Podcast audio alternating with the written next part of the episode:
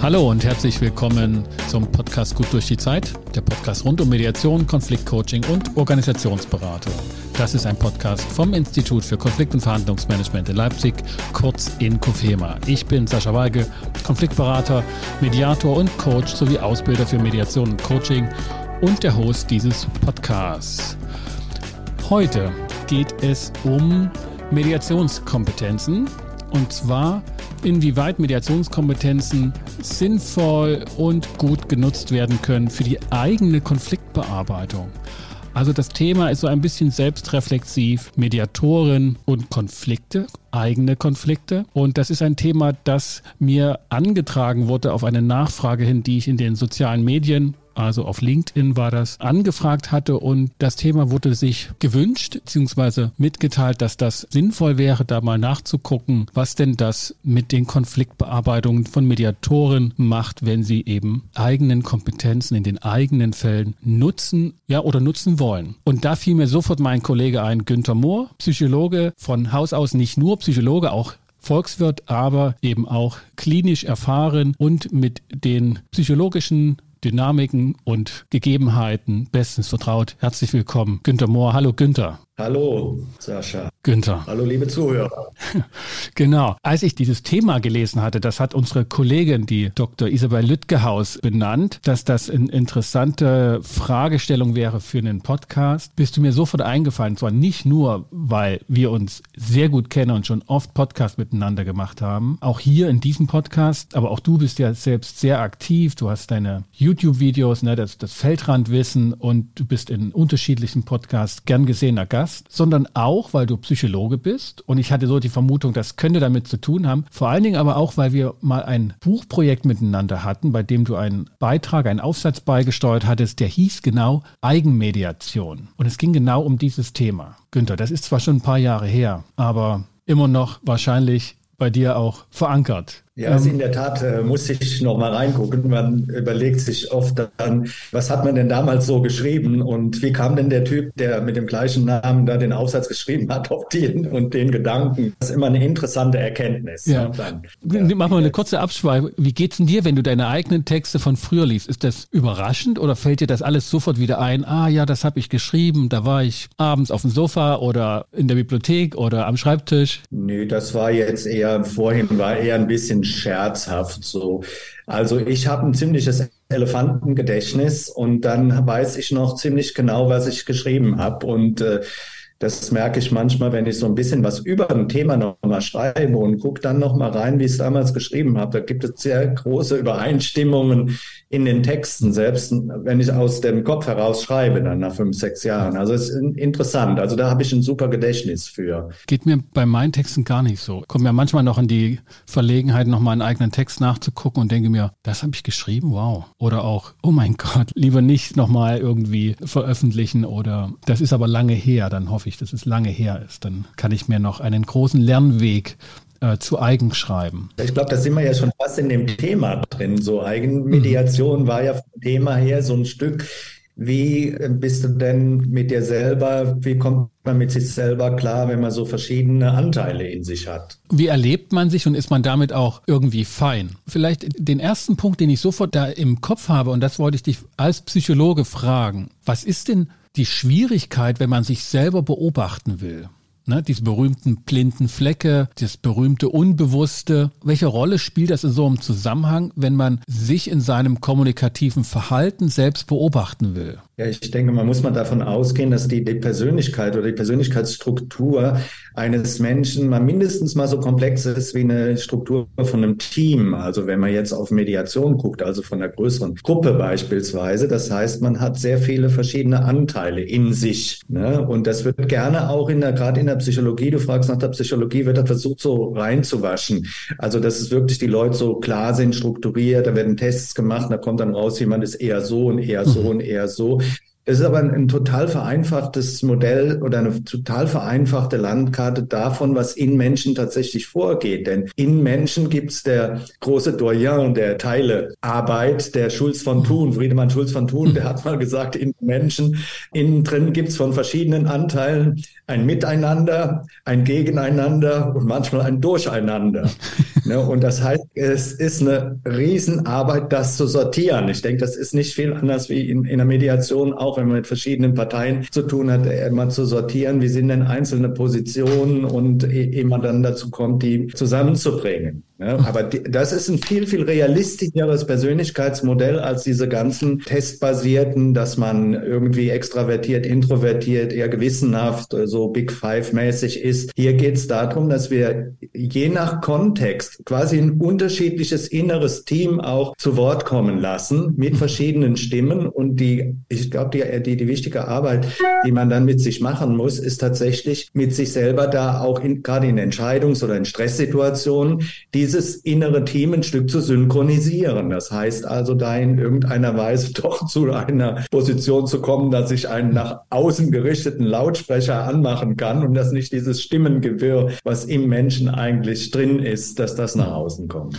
Das heißt, das ist eine Rahmenbedingung bei der Beobachtung von sich selbst, dass wir es mit einem Durcheinander oder mit, mit vieldeutigen Stimmen zu tun haben, in die ich situativ Ordnung bringen kann oder zumindest synchronisieren kann. Heißt das, das ist einmal dann synchronisiert und dann kann ich damit eine Weile gehen und glauben, so ist es, dass diese Stimmen da sind oder sobald ich mich wegdrehe mit der Aufmerksamkeit, sind die wieder in einem Durcheinander? Wenn die ewig sich in einem Durcheinander befinden, dann würde man schon von einer klinischen Störung äh, mhm. mindestens auf einem neurotischen Niveau sprechen. Also bei den meisten Menschen, Gott sei Dank, läuft es so, dass wir uns da ganz gut äh, in ein inneres Benehmen miteinander äh, führen können. Und wenn wir da auch ein Stück Übung drin haben, dann bleibt das auch ein Stück als eine feste Größe bestehen. Aber es stimmt auch, wenn man sich Herausforderungen stellt, in neue Situationen kommt, dann muss man damit rechnen, dass da diese innere, die Mannschaft, die oder Frauschaft, die man da innerlich so aufgestellt hat, ist im Übrigen ein gemischtes Team. Das ist noch wichtig. Ne? Da gibt es weibliche und männliche Stimmen,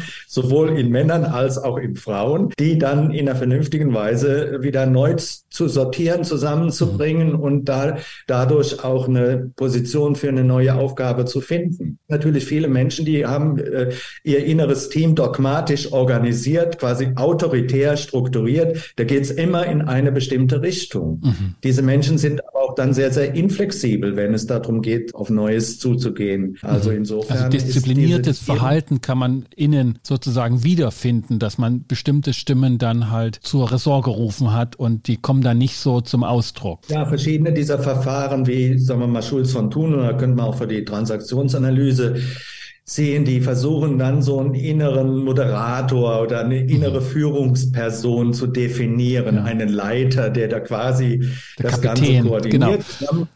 und äh, in der Transaktionsanalyse das Erwachsenen-Ich. Friedemann Schulz von Thun nennt das anders, ich weiß nicht, aber von Moderator oder was spricht, also eine Leitungsfigur, die ordnet dann das Ganze. Ja, ich weiß nicht, wo der Begriff Kapitän herkommt, aber in dem Zusammenhang habe ich schon mal gehört, der wird aber nicht von Schulz von Thun sein. Da können wir nochmal in den Shownotes stärker drauf eingehen. Also das ist eine, eine Rahmenbedingung. Man hat intern diese Stimmen. Wenn ich jetzt auf Mediatoren fokussiere und nehme das Beispiel, was mir in Ausbildungen immer wieder auch vor Augen steht, dass ich die Kandidaten anhalte, ihre Arbeit, ihre Übung aufzunehmen mit einer Kamera, mit Ton, also dann sagen die Situation so zu kreieren, dass man sich selbst auch wirklich mal beobachten kann, dann gibt es eine große Scheu, ungewohnt, aber auch manchmal so mit Scham behaftet, sich selbst zu sehen. Meine Frage an dich ist, Günther, was sehen wir denn da, was uns ja so ein, so ein beklemmendes oder ungewohnt unangenehmes Gefühl macht? Manche finden das ja vielleicht auch toll und sind,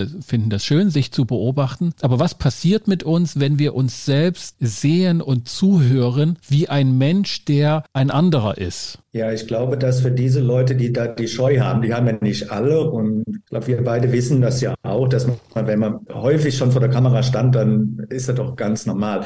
Aber bei den Menschen, die dann so eine Scheu haben, da meldet sich eine innere Stimme zu Wort, die ich den Kritiker nenne. Also den schärfsten Kritiker, der in irgendeiner Weise dann sagt, nee, äh, guck dich selber nicht an, du siehst nicht gut aus oder du machst Fehler, du machst was falsch. Und so eine äh, Figur kommt dann. Dann kann man dann eine interessante Frage stellen, wenn man mit so in, in der Praxis jetzt du in deiner Mediationsweiterbildung mit so jemandem zu tun haben, kann man dann fragen, wo kommt denn diese Stimme her? Hast du die selber irgendwann mal entwickelt? Mhm. Oder hast du die von jemand anderem übernommen, quasi, der mit streng mit dir umgegangen ist und du hast gedacht, ja, die äh, Person, die, die ist doch wichtig für mich, die, und dann ist so ein strenger Kritiker da und den gilt es aber, aber zu überwinden. Mhm. Das ist meistens ein Relikt, der gehört ein Stück weit in die Asservatenkammer der Stimmen. Ne? Ah, also ja. für dieses innere Team gibt's auch irgendwie eine, sagen wir mal, eine Auswechselbank, also wo man ein paar mal zurücksetzt und welche, die, die man aktiv spielen lässt. Da hat man schon einen Einfluss drauf. Und diese, diese Kritikerstimme, die gehört in vielen Fällen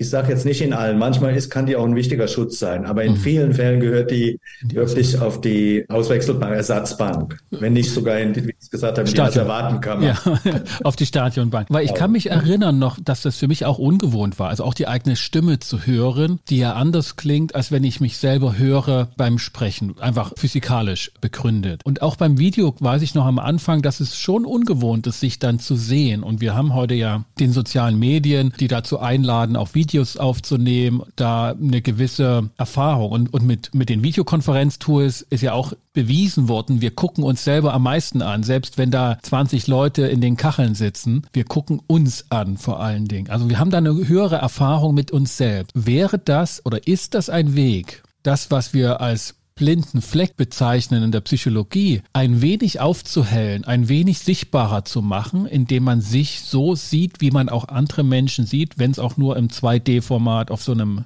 Bildschirm ist. Das wäre ja für die Frage der Mediationskompetenzen für, für die eigene Konfliktbearbeitung eine ganz hilfreiche Situation. Ja, der blinde Fleck hat oft damit zu tun, dass Menschen, wie ich vorhin gesagt habe, also innere Stimmen haben, die bestimmte andere innere Player überhaupt nicht zu Wort kommen lassen. Ne, das heißt, Ressourcen, die auch vorhanden sind. Und man, wir arbeiten ja mit dieser inneren Teammetapher dann so, dass man die inneren Stimmen bei einem Menschen dann erstmal erfasst, die alle da sind. Und da kann es sein, dass bestimmte innere Stimmen auch fehlen. Also, dass man dann tatsächlich, das kriegst du dann, wenn du Erfahrung hast in der Arbeit damit, von außen mit, ähm, ist da jetzt, wie ich es eben gesagt habe, fehlt da eigentlich für den einzelnen Unterstützende. Der hat nur, die kritische Stimme ist super laut in, in ihm, der geht nicht vor, vor die Kamera zeigt dich nicht und so weiter und so fort. Ne? Du gehörst da nicht hin oder sonst was. Du genügst nicht, diese ganzen Sprüche, die dann damit zusammenhängen. Dann, aber ich denke, die Bearbeitung führt in der Regel dazu,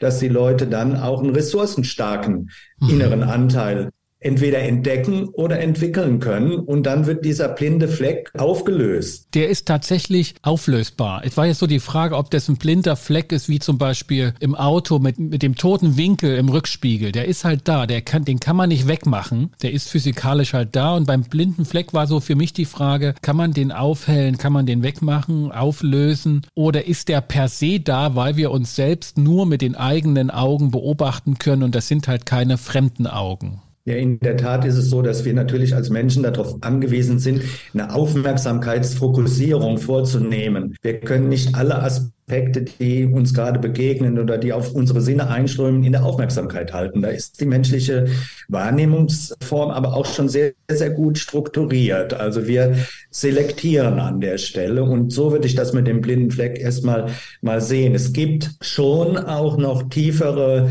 Muster. Also wenn du sehr traumatische Sachen in der Kindheit erlebt hast, Mhm. Zum Beispiel kann es sein, dass du die ganz tief ins Unbewusste gesteckt hast, einfach weil sie nicht aushaltbar waren. Aber für die meisten Menschen, die uns begegnen, also ein Großteil, sind diese Bereiche, die jetzt nicht so sehr gewohnheitsmäßig in der Aufmerksamkeit sind, sind zu beleben. Also da ist die Aufmerksamkeit auch hinzulenken. Mhm. Ne, und das macht man mit inneren Teamarbeit, Eigenmediation, wie man es nennt. Wir haben das ja in dem Buch damals schön analysiert. Also zu gucken, äh, wie äh, ich jetzt selber das auch lernen kann, mein inneres Team kennenlernen kann. Ich erinnere mich, habe da auch eine Übung reingebracht, wie man das tatsächlich auch in einer schönen selbstreflektiven Übung, ohne dass man jetzt irgendwo groß wohin gehen muss, äh, für sich mal ausleuchten kann, was da so im Inneren alles beteiligt ist. Wenn wir so die Punkte uns angucken und so jetzt mal zusteuern auf die Frage, welchen Einfluss haben Mediationskompetenzen, die wir uns in Ausbildungen angeeignet haben, gerne auch in, in Coaching- und Beratungsausbildungen, die sich natürlich auch mit Konfliktbearbeitung beschäftigen. Was helfen die für unsere Konfliktsituation? Werden wir dadurch besser? Können wir die wirklich nutzen für uns selbst auch? Oder kommen wir da sozusagen mit dieser selbst oder zirkulären Situation des blinden Flecks, des eingetrübten eigenen, können wir das damit nicht austricksen, sondern können maximal die Vorstellung verstärken, oh, wir, wir sind mit Konflikten erfahrener und flexibler, aber eigentlich wird uns unsere Umwelt, die uns beobachtet, nicht sagen, dass wir da groß anders sind als andere. Was meinst du? Also ich bin da sehr von überzeugt. Ich finde, dass Mediationskompetenzen oder auch Coachingkompetenzen, Fähigkeiten, Techniken, sage ich mal bewusst. Mhm. Du hast so ein Blinzeln im Auge gehabt, ne? so Techniken, da ja, waren. Auch, ja, man, Technik ist so ein komisches Wort an der mhm. Stelle. Es ist aber tatsächlich so, wenn ich gelernt habe, so eine, eine Gruppe, eine äußer außen von mir befindliche Gruppe zu steuern oder nacheinander einzelne Positionen zu beziehen, Bedürfnisse mhm. zu erfragen und und so weiter und so fort. Dann kann ich auch diese Methodik auf mich selbst übertragen. Mhm.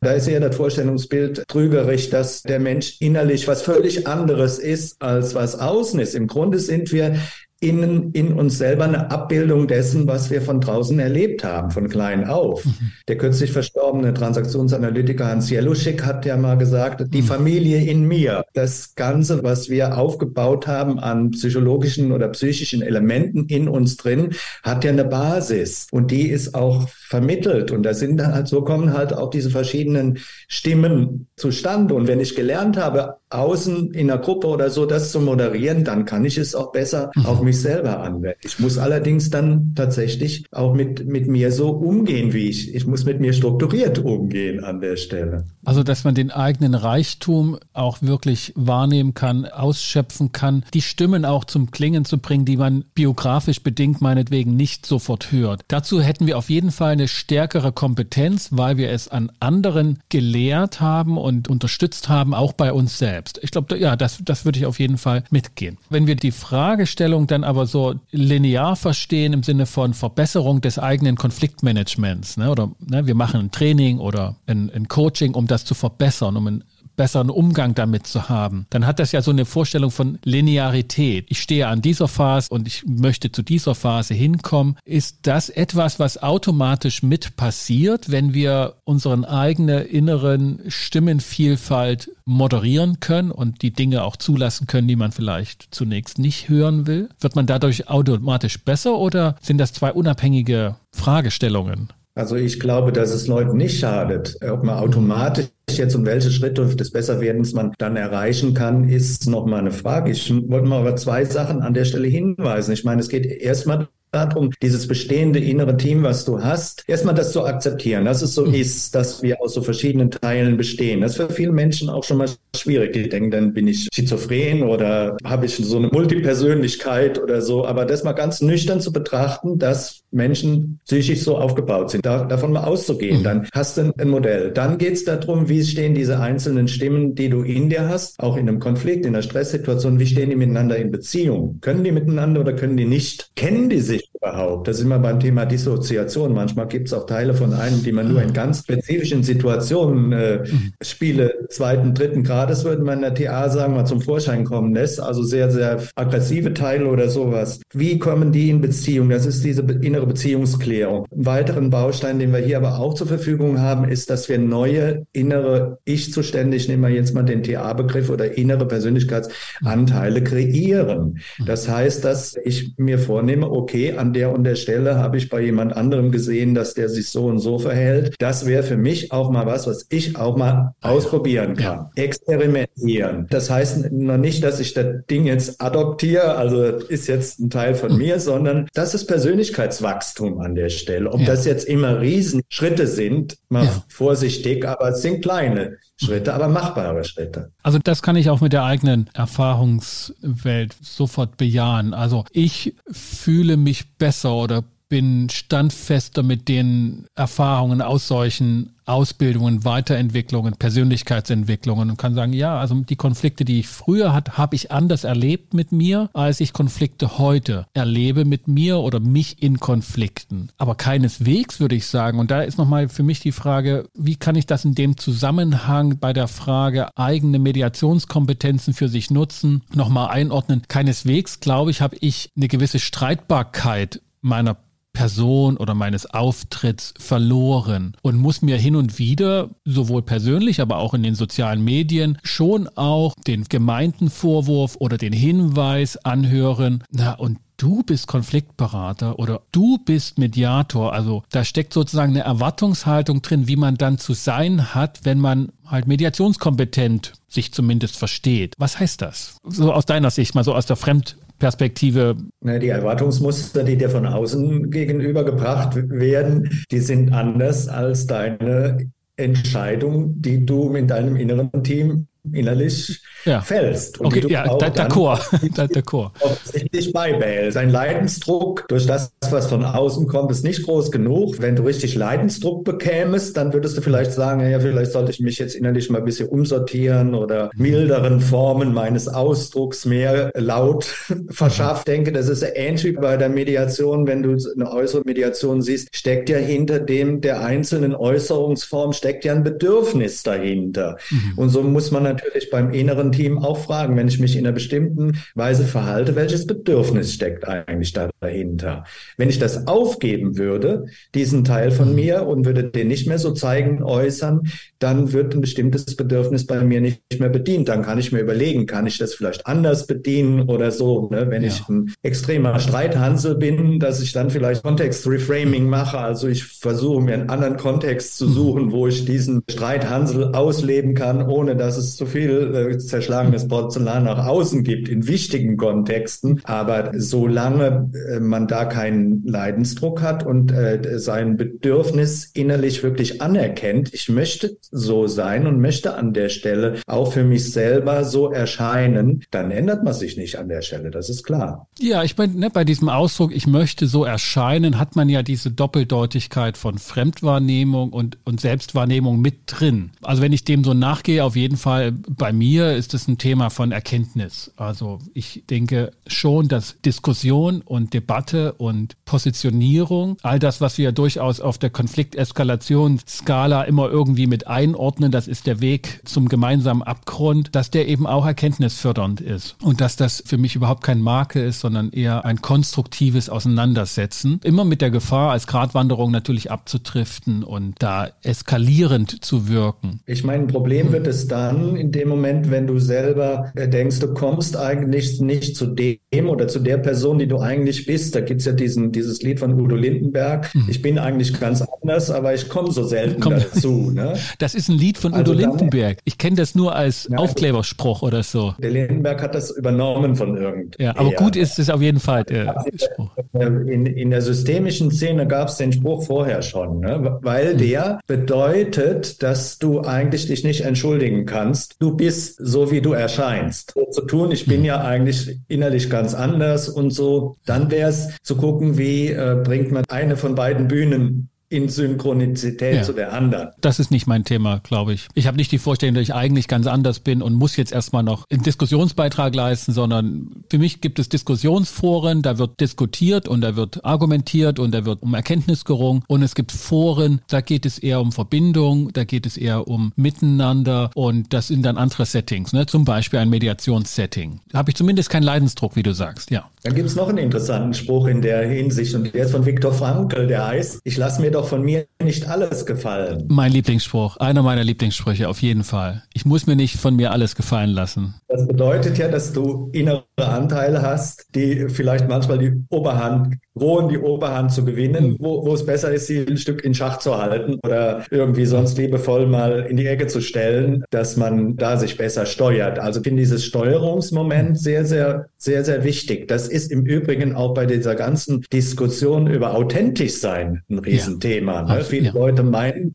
weil sie sich irgendwie gerade lustig fühlen und ihre Gefühle nach außen alle ausleben, das wäre authentisch. Das ja. ist in keinster Weise authentisch. Das ist, dass du einem bestimmten Anteil von dir die, die Oberhand gibst. Und dann tust du noch so, als wenn das irgendwie so sein müsste. Das muss nicht so sein. Ich mache kurz diese, diesen Zweig mit, weil ich den Begriff Authentizität da sehr wichtig finde und ich mich da gerne auf den geschätzten Andreas Reckwitz beziehe, der auf diese Paradoxie deutlich gemacht hat, dass zwar auf der einen Seite authentisch sein etwas damit zu tun hat, ich mache das so, wie ich will, so wie ich bin und, und ich kümmere mich nicht um das Außen. Aber ob man authentisch ist, wird von außen gelabelt und gestempelt und wird sozusagen ratifiziert. Und das ist eine Not im authentisch sein heutzutage, dass man möglichst von anderen gesagt bekommt, auch das war authentisch. Und dann wird es als richtig ratifiziert. Ganz anders historisch, kulturell, da war, ne, was ich, der brotlose Künstler, der war gesellschaftlich nicht anerkannt, aber er hat das gemacht, was er wollte und hat das als authentisch auch für sich erlebt und hat darum geworben. Heute in der Welt der sozialen Medien wird Authentizität dadurch bejaht, wenn andere es sagen.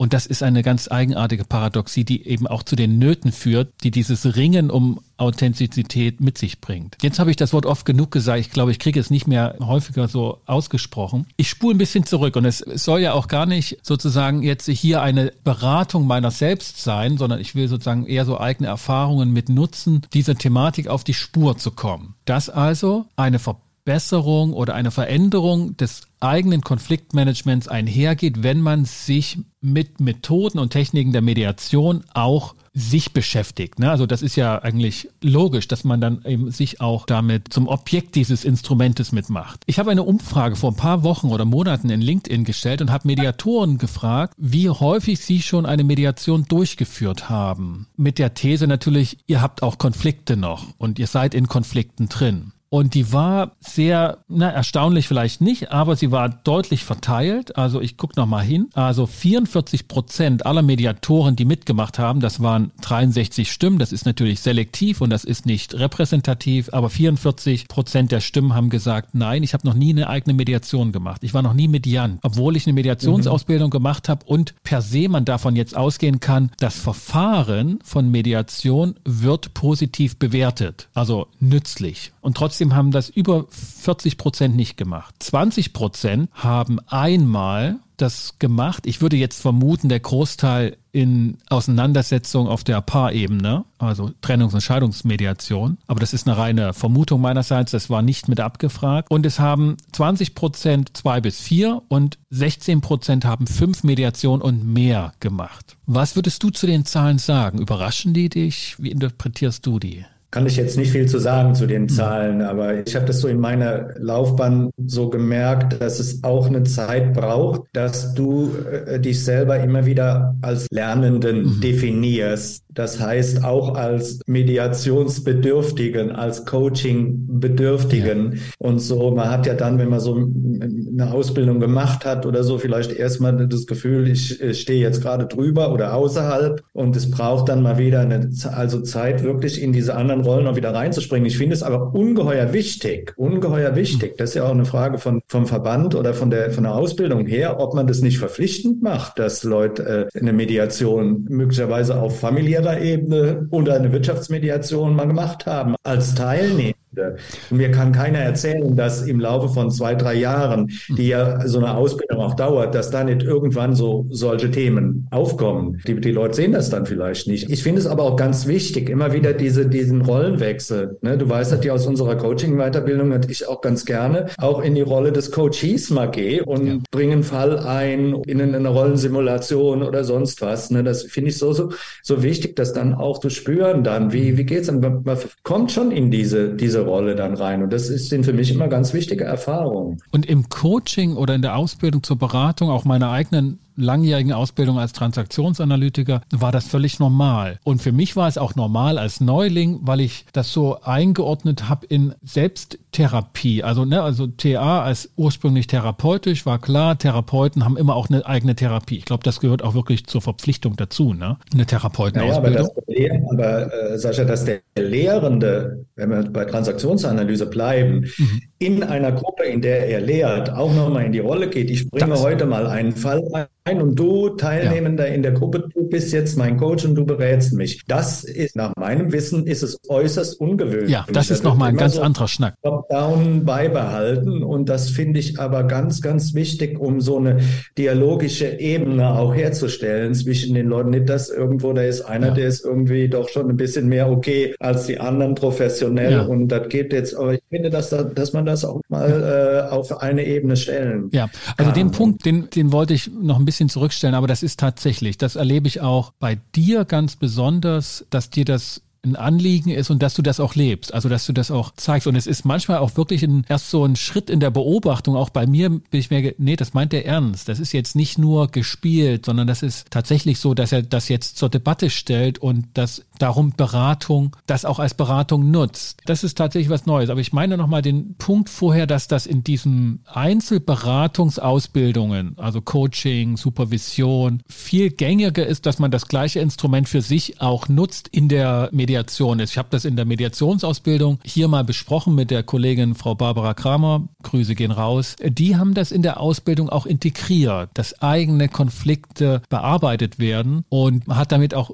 sehr gute Erfahrungen gemacht. Aber es ist keine gängige Methode, weil auch die Mediationsausbildungen sind nicht mehrere Jahre. Sie sind viel kürzer, als wir das so aus der TA oder Coaching-Szene her kennen. Das geht relativ schnell. Ne? Bei 120 Stunden für die Grundausbildung, da hat man keine Jahre dafür. Aber du würdest auch sagen, das ist ein Mangel und ein Makel, wenn man noch nicht als Mediator in der Mediantenrolle mal war, in eigenen Konflikten. Also mir steht es jetzt nicht zu, so Ausbildungen zu kritisieren oder so. Da nee. mag es sicherlich unterschiedliche Auffassungen zu geben. Ich persönlich finde es für die eigene Kompetenzentwicklung eine, eine, gute Sache, wenn man selber auch in diesen Rollen äh, des Medianten jetzt mal, mal drin war. Ja, also ich habe jetzt sozusagen mehrere Mediatorinnen angefragt und habe auch die Zusage von drei Mediatoren, dass wir das mal besprechen, auch hier in einer der nächsten Folgen. Das ist immer eine terminliche Frage, aber da ist sozusagen die Kernfrage, was haben wir für Erfahrungen gemacht als Medianten, die uns helfen dann in der Mediatorenrolle. Da bin ich auch ganz gespannt drauf, weil das eben auch nicht nur sozusagen die Mediatoren Mediantenrolle in privaten Konflikten mit sich bringt, sondern eben auch in anderen Konflikten, in Wirtschaftskonflikten, in beruflichen Konflikten, Professionskonflikten, die man eben auch hat, wenn man so durchs Leben geht. Wo stehen wir jetzt damit? Also was können wir sagen, mit dass Mediationskompetenzen für die eigene Konfliktbearbeitung mit sich bringen? Eine Erweiterung der eigenen Konfliktbeobachtung, eine Persönlichkeitsentwicklung ist zumindest angelegt und möglich. Ist immer ja noch eine Frage, ne? Was macht man jetzt da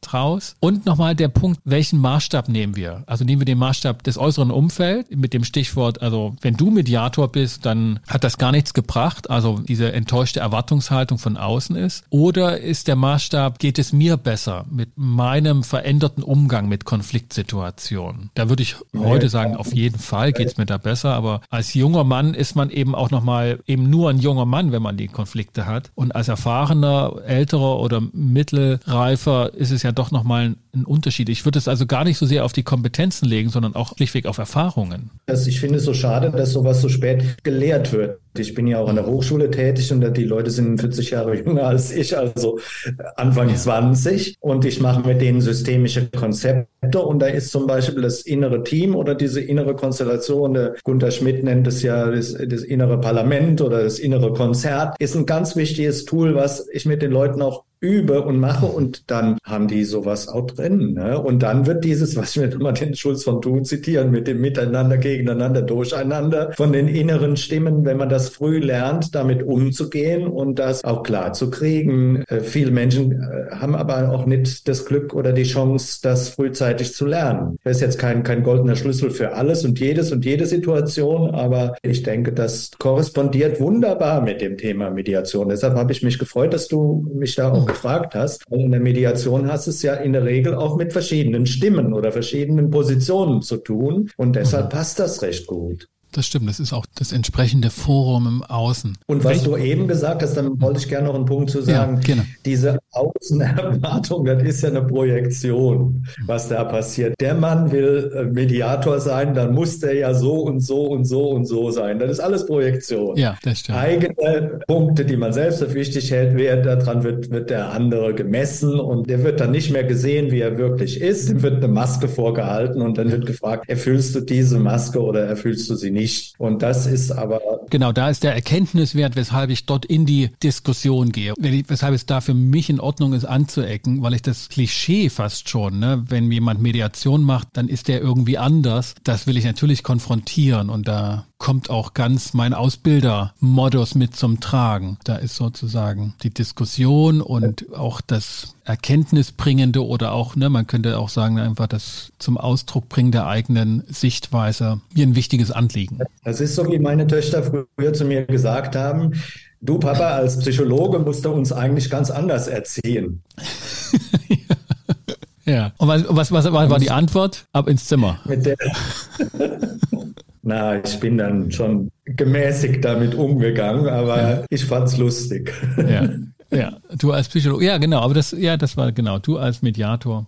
Du als Psychologe. Augen auf bei der Berufswahl. Kann er dann immer noch sagen, äh, ich kann das sagen, bei dir wird es wahrscheinlich äh, schwierig werden. Äh, ja, von Haus aus bin ich Jurist und dann erfülle ich alle Klischees wieder. Dann Gut. Ich zurück auf mein Mathematikstudium, was ich ursprünglich mal gemacht habe, wo es wirklich klare ja. Regeln, Algorithmen und sowas gibt. Ne? Aber das, das, das kauft mir heute keiner mehr ab, leider. Ja, ich habe gerade ich gerade überlegt, ob das ernst war, aber stimmt, du hast Mathematik angefangen zu studieren, ne? Gut. Wir haben glaube ich viele Punkte benannt. Ich weiß nicht, ob alle Punkte und auch alle, die angedacht waren, als dieser Wunsch geäußert wurde, aber lasst es uns gern wissen, wenn wir einiges nicht angesprochen haben bei dem doch sehr vielschichtigen Thema und es nicht auszuschließen ist, dass wir unsere blinden Flecke hier sehr beredt umgangen haben, als es um dieses Thema geht. Günter Mohr, Vielen Dank, dass du wieder hier mit dabei warst und deine Erfahrungen mit uns geteilt hast. Mir immer eine Freude und hoffentlich bald wieder. Ja, vielen Dank, dass ich da sein durfte. Schönen Gruß an die Zuhörer und vielleicht gibt es auch Zuseher. Und äh, ja, freue mich wieder irgendwann eingeladen zu werden. Garantiert, wird passieren. Okay, ciao. Okay, tschüss. Das war mein Gespräch mit Günter Mohr, Diplompsychologe und Volkswirt. Berater, Coach und lehrender Transaktionsanalytiker, mit dem ich heute über das Thema gesprochen habe, Mediationskompetenzen in den eigenen Konflikten nutzbar machen. Geht das, geht das nicht? In welchen Formen? Wir haben verschiedene Fragestellungen behandelt, das innere Team vorgestellt oder das innere Parlament mit den Konzepten von Schulz von Thun beziehungsweise auch mit dem Ich-Zustandsmodell der Transaktionsanalyse. Wir haben uns die Frage gestellt, inwieweit der blinde Fleck erhellt werden kann, was er für einen Einfluss Einfluss hat und welche Zusammenhänge mit dem inneren Parlament bestehen. Wir haben nicht ausgeschlossen, sondern ganz im Gegenteil eher bejaht, dass derartige eigene Kompetenzerweiterungen auch Veränderungen für das Erleben seiner selbst in Konflikten hat und das hoffentlich nicht zum Nachteil. Und dass es eine ganz andere Fragestellung ist, ob diese Entwicklung und Verbesserung des eigenen Erlebens auch honoriert wird von der Außenwelt oder ob die einen anderen Maßstab haben und das als Feedback auch mitteilen. Vielen Dank, dass ihr wieder mit dabei wart, hier bei Gut durch die Zeit, dem Podcast für Mediation, Konfliktmanagement und Organisationsberatung. Ich verabschiede mich mit den besten Wünschen. Bis zum nächsten Mal. Ich bin Sascha Weigel, dein Host von Inkofema, dem Institut für Konflikt- und Verhandlungsmanagement hier in Leipzig und Partner für professionelle Mediationsausbildungen. Und Coaching-Ausbildungen natürlich auch. Also, gute Zeit.